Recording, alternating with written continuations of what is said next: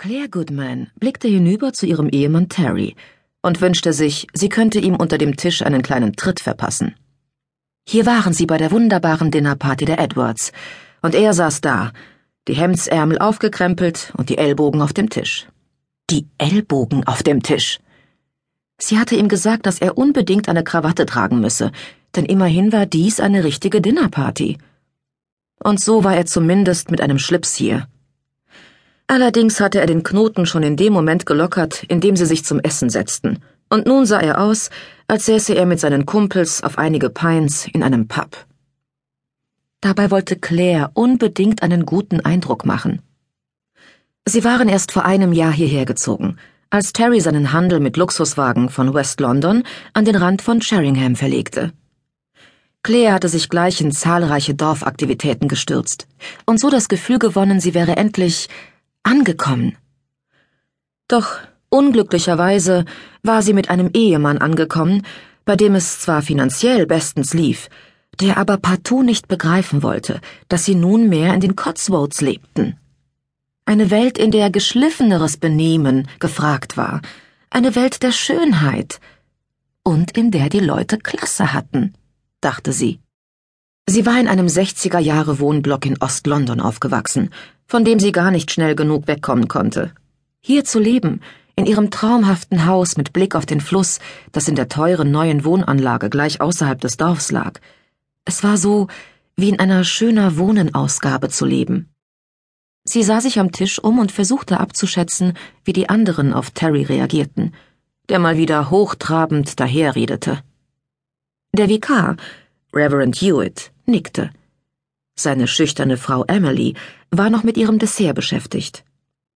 Will Goodchild, der Dorfhistoriker, rieb sich die Wange. Ein Mann, dem man wirklich fasziniert zuhörte, wenn er sprach. Ich wette, er denkt, hoffentlich hört der Kerl bald auf zu reden. Dann war da noch Roger Reed. Er leitete den hiesigen Chor, der demnächst sogar ein Konzert mit Opernarien geben sollte der vor allem darauf bedacht zu sein schien, das Weinglas nie mehr als halb leer werden zu lassen. Anscheinend ein kleiner Zechbruder. Und Helen und Michael Edwards? Sie waren die perfekten Gastgeber. Das Essen war fantastisch gewesen. Stubenküken aus Cornwall mit einer köstlichen Rosmarinsoße. Und der frische Weißwein hatte hervorragend dazu gepasst. Und auch die Nachspeise, ein cremiges Limonensorbet, von dem Helen sagte, sie hätte es selbst gemacht, mit etwas Hilfe von einem Fernsehkoch, war zum Dahinschmelzen. Was meinen Sie, Reverend? fragte Terry. Hm? machte der Vikar. Dieser europäische Quatsch. Rein oder raus? Oder wieder noch? Ich sehe nicht, dass die Eurozone meinem Geschäft irgendwie nützt. Dazu noch diese ganze Bürokratie.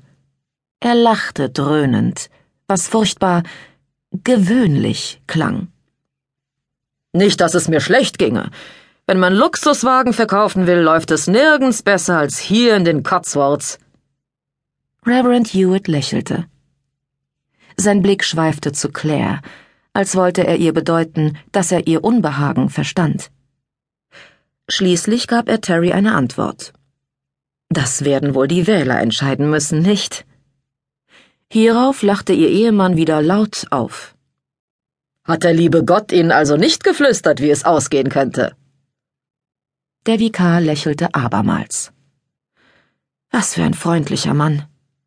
Der es eindeutig beherrscht, Idioten und Dinnergäste gefasst und duldsam zu ertragen. Dann stand Michael auf, als wollte er diesem Geschwätz über Politik ein Ende machen.